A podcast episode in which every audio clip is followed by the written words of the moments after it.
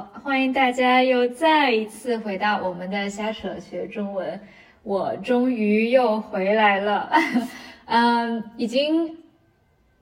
对失踪人口终于回来了。呃，我已经大概有三个星期没有跟大家见面了，所以首先还是要跟大家说一声抱歉。然后呢，在中文里面，这个叫放鸽子。对，放鸽子的意思就是，其实啊，字面上来讲就是把一只鸽子给放出去，但是意思就是，嗯，怎么说呢？就是没有达成原来做的承诺，或者说跟某个人约好了要一起见面，最后没有见面，就叫放鸽子。我觉得可能是因为你有很多人放了鸽子之后，他就不回来了，所以说可能鸽子是没有完成那个。信呃约定，然后我们就把这个给叫做放鸽子。对对，总而言之，放了大家三个星期的鸽子，但是这一次，嗯，充满斗志的回来了，所以希望我们不会再呃再中断我们的节目。然后呢，今天的嘉宾大家可能已经听出来声音了，就是我们的 Angelina，我又回来啦。啊，这 Angelina 现在已经回到了加拿大。加拿大，对。所以在国内待了大概两个月的时间，第一个月都一直在隔离，第二个月就啊一直在跟父母呀、啊家人啊、还有朋友啊在吃饭、见面之类的，所以还是很充实的两个月。啊，不过时光飞逝，所以一转眼时间就到了，然后我就要回来了。我是昨天、前天星期五，星期五回到的多伦多。嗯哼，anyways，但是今天有一个非常非常令人激动的 update，也是今天我要跟 Angelina 聊的主要的话题。Angelina，你自己说吧。那就是我是一只特别可爱的小狗叫 Nori 的妈妈了。呃可以叫铲屎官。对铲屎官，什么叫铲屎官呢？铲屎官就是要帮呃铲屎官屎就是 shit 或者 poop，那铲呢就是把它给拾起来，官呢其实就指的是呃我这个人吧。那 literal 就是最字面的解释就是我是这我是帮这只狗呃捡起大小便的人，那应该是大便的人，所以叫铲屎官。对，就是字面上解释的话，英语就是 dog poop pickup officer，something like that。是的，在中文里面就是管骄傲的这个 pet owner，无论是你是猫猫或者狗狗的主人，我们就会说我是它的铲屎官，所以还蛮有意思的这个词。是的，是的。嗯，那等一下，所以你的小狗叫 Nori。对，我的小狗叫 Nori，中文名就是海苔，啊，因为我跟瑞福都很喜欢吃，所以说当时就选了这个名字，也觉得很可爱。然后呢，嗯，Nori 多少多少大？现在几个月？呃，Nori 现在是三个月大。啊，所以是这样子的，就是一般就是，呃，我可以把它故事给说一下吧，因为我跟瑞福一直很想要一只狗狗，然后呢，我们就找了一个很好的，呃，一个就是专门饲养狗狗的人家，找了一个 breeder，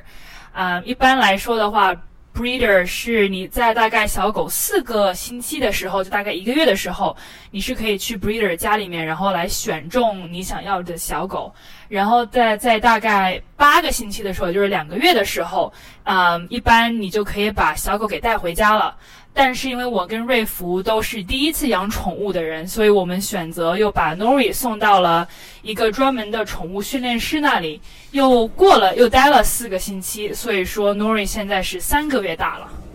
嗯哼，那是什么契机让你们终于下了这个决定要养一只狗狗呢？我们两个，我其实从小到大都特别特别特别想养狗狗，但是。我不知道大家是不是也有这种感觉，就是一般家里面要是如果你是小孩子，家里面想要养狗狗的话，妈妈肯定会不同意，因为狗狗带来狗狗就说明可能家里面会有更多的杂物啊或者家务要打扫，嗯，所以说我小时候的时候，我妈妈也不是很同意，啊，也不是很同意我去养小狗。啊，瑞福其实也是一样的。然后呢，现在有了自己的房子嘛，然后我们两个也都想了很久很久很久很久，所以就一致决定，我们还是很想要狗狗。然后呢，其实我们在呃今年的一月份交了申请，想要养到狗狗，然后到到大概好像是九月份的时候，breeder 才跟我们确认说会有一窝小狗，所以说大家还是还是有非常非常多的人最近在养狗的。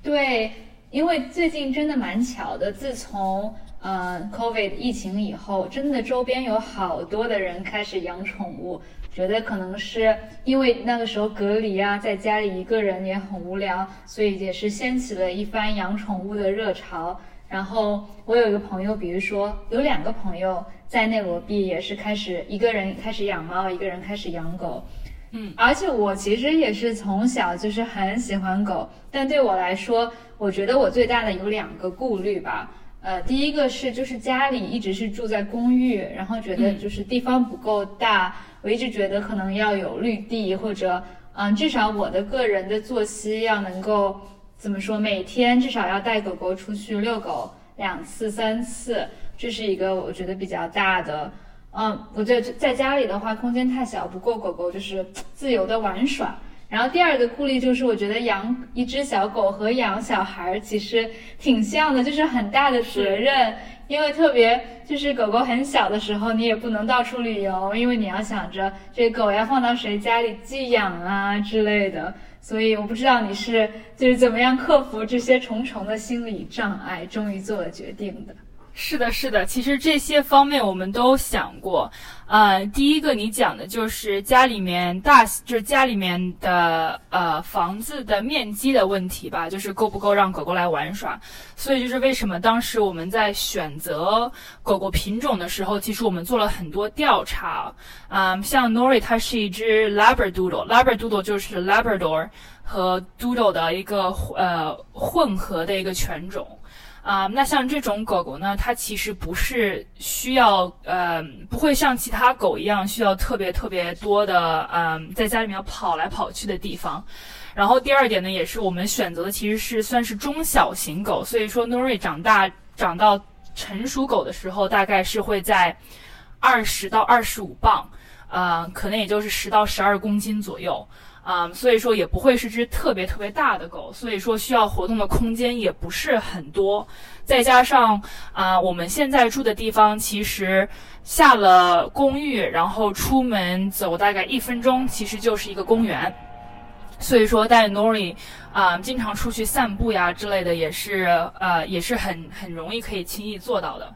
啊，然后你讲第二点就是经常要出去玩，然后狗狗在家里面也是一个很大的 responsibility，很大的责任。我们其实也想过这个问题啊，我觉得第一点是我跟瑞福可能。啊，也是都想要小孩的，然后我有我很恐惧小孩，所以我就想说，我们来试试着养一只狗狗，看我们能不能把狗狗给养得很好。要是可可以的话，也为我自己打一点信心，也相当于我跟他的一个磨合期啊。然后第二点的话，其实就是，啊，我们现在的生活相对于比较稳安定吧，我们就会定居暂时在多伦多，也不会去很多其他地方，在各种飞。啊，然后加上其实现在有很多很多的呃宠物的旅馆啊，你可以把宠物给放在那里。那比如说我们这次嗯在十二月的时候会去 Belize 会去玩儿啊，我们可能会走两个星期，然后我们就决定把 Nori 再放到就是当时训练它的那个呃呃呃 trainer 的地方，再再再待两个星期。对，所以说也也是蛮放心的。刚才你说到。就是嗯，在养小孩之前，先养一个宠物或者养一只小狗，呃，作为训练和磨合。这个我真的听很多人有这个想法，就是说在养小孩之前可以先养只小狗看看。我自己也有过这个想法，所以可能嗯，未来我 要小孩之前也会跟我的男朋友养一只狗。但是其实我最喜欢的狗的品种是金毛。就是 Golden Retriever，但金毛真的是蛮大型的狗，而且我觉得它可能需要的空间更大一点。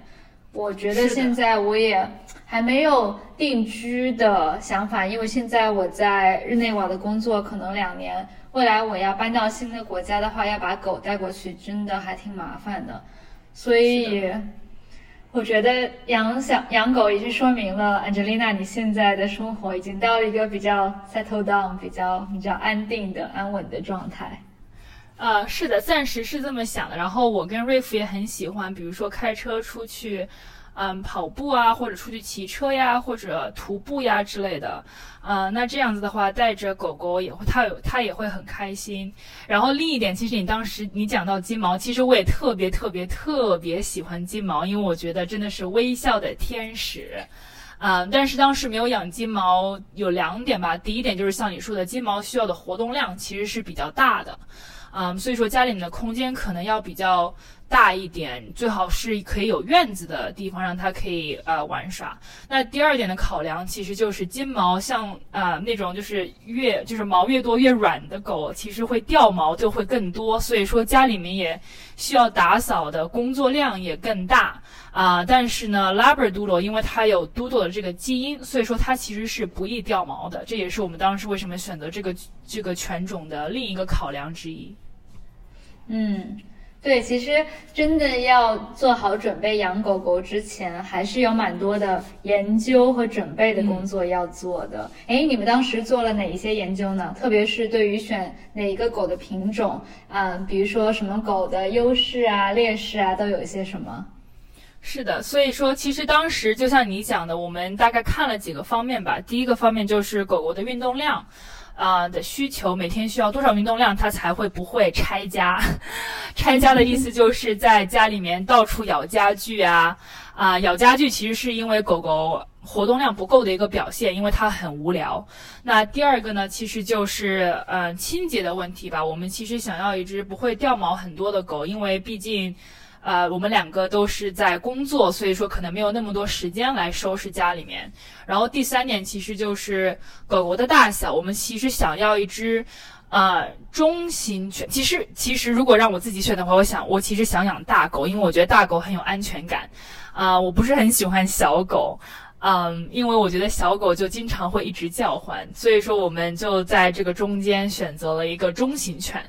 嗯，其他还有的方面。哦，对，然后我们想要一只很聪明的狗，啊，比如说像哈士奇呀，他们就哈士奇会有一个呃名声，就是很很啊很固执，所以我们很多时候也叫它二哈，因为它很多时候因为固执，所以说会犯一些呃犯各种各样的错误，或者说干一些很离奇的事情，所以说我其实想养一只就比较啊比较聪明的狗狗吧。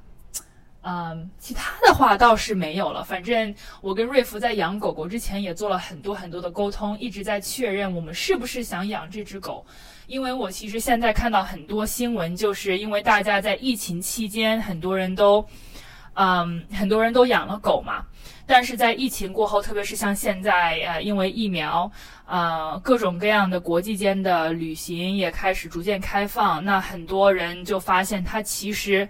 并没有这个能力来继续养这只狗，所以说很多的狗狗可能变成了弃狗啊之类的。所以说我在这里也想呼吁大家，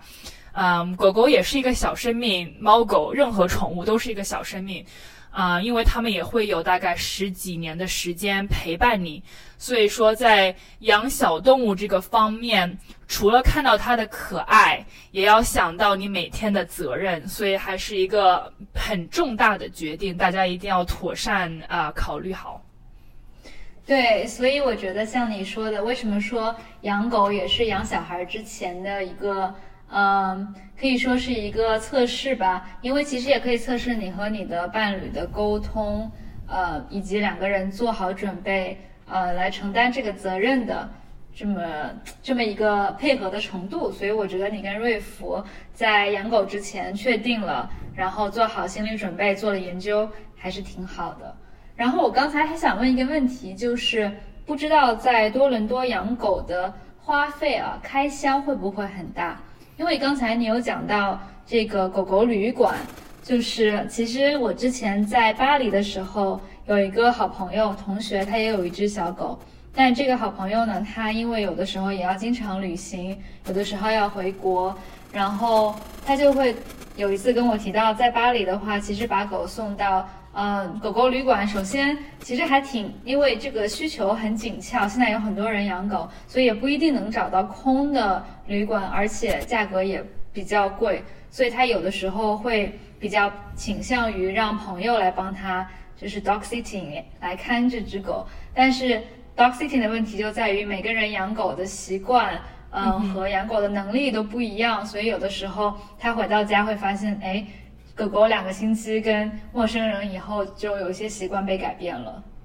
是的，所以说我其实，呃，我们两个考虑的就是，其实，在狗狗太小的时候，不是很适合放在这样的狗狗旅馆，因为狗狗大概在，我听说是大概在三个月，就应该是。刚出生，然后到大概一年的时间，都是一个在养成习惯的时间，都还是幼犬的幼犬的时候。所以说，在这个时候呢，其实，嗯，培养很好的习惯是很重要的。那就是为什么我跟瑞福，我们两个决定，即使有狗狗旅馆，而且价格可能还会比较便宜，大概是十到十五加币。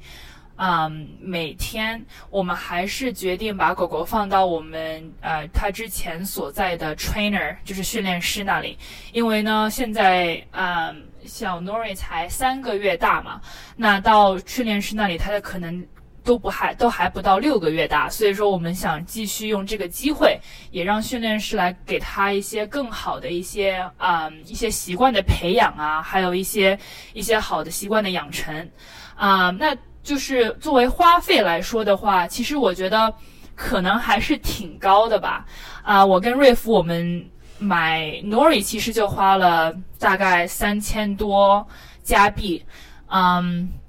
因为就是我们我们还是想从一个好的 breeder 那里来来就是养一只小狗，因为如果 breeder 呃不是很好的话，可能狗狗拿回来之后会有很会呃，比如说先天性有什么毛病啊之类的。所以说我们想啊。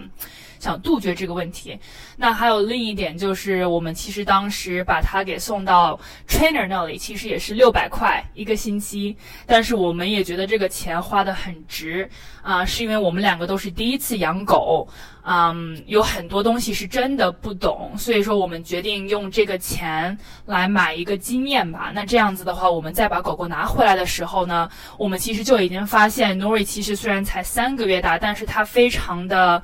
嗯，安静，然后呢，它也不会在我们吃饭的时候来抢食，嗯，然后呢，它也会，就是它也学会了怎么样要坐好，然后怎么样要趴下，所以我觉得其实很多这些啊很好的习惯都是都是这个 trainer 来帮我们养成的。如果是我们自己来训练训训练 Nori 的话，可能就会犯很多的错误。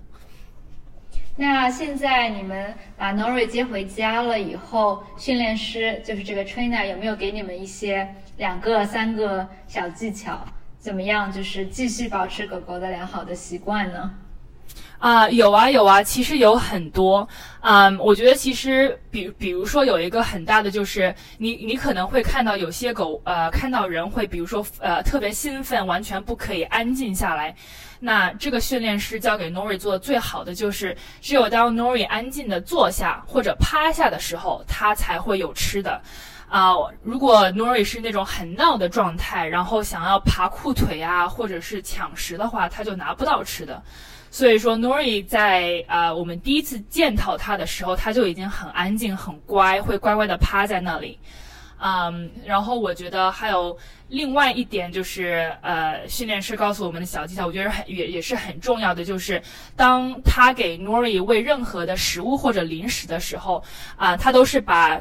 他的手放在 Nori 的啊，就是把手给放在底下，这样子呢，Nori 就可以从下面开始吃，啊，但是呢，他会说，就有很多人会把会把食物放在 Nori 的头部上方，或者会把。手会把手放在狗狗的头部上方，让狗狗来跳起来啊，来接食。那这样子其实是一个很不好的习惯，因为这样的狗狗时间长了之后会呃会想要有这种扑人的冲动，所以说其实是一个很不好的习惯。但 again，所有这些都是我们事先不知道的，然后 trainer 给我们做了很好很好的解释，我们才才明白。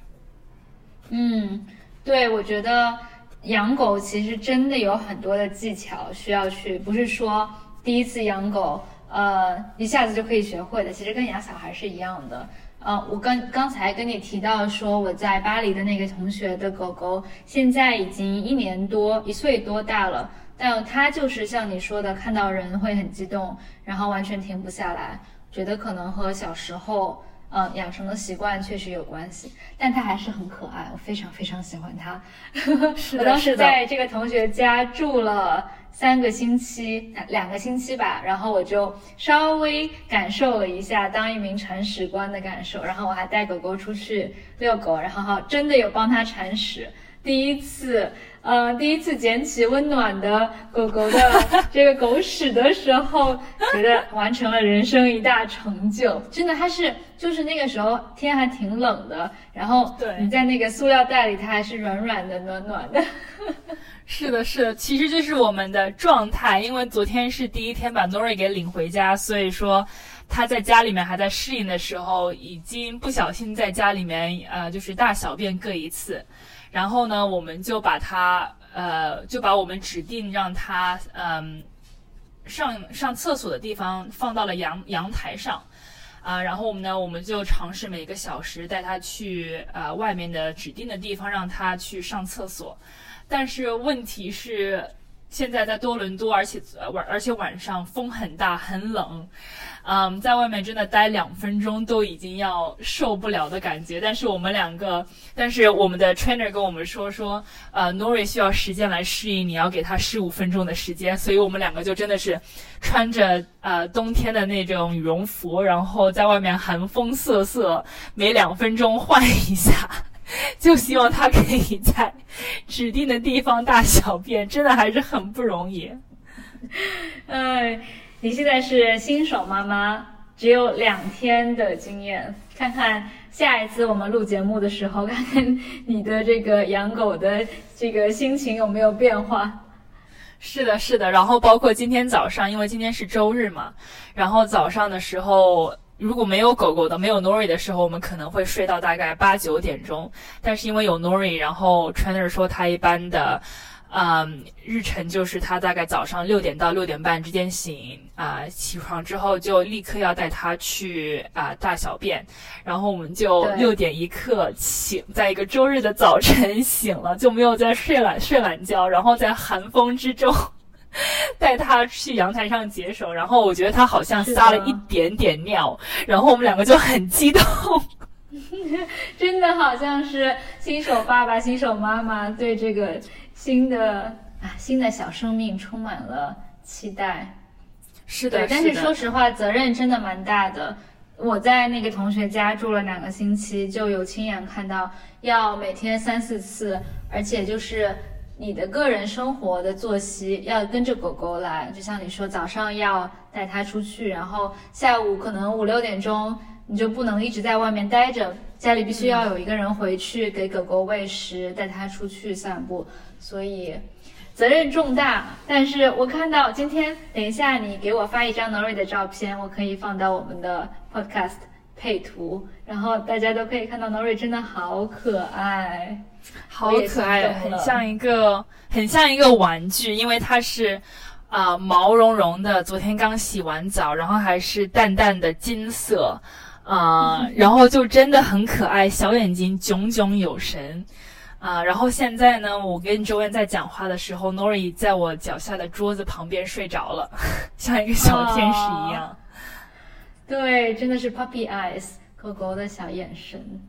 对的。好呀，那谢谢 Angelina 跟我们介绍第二天当这个新手铲屎官、新手妈妈的 兴奋的心情。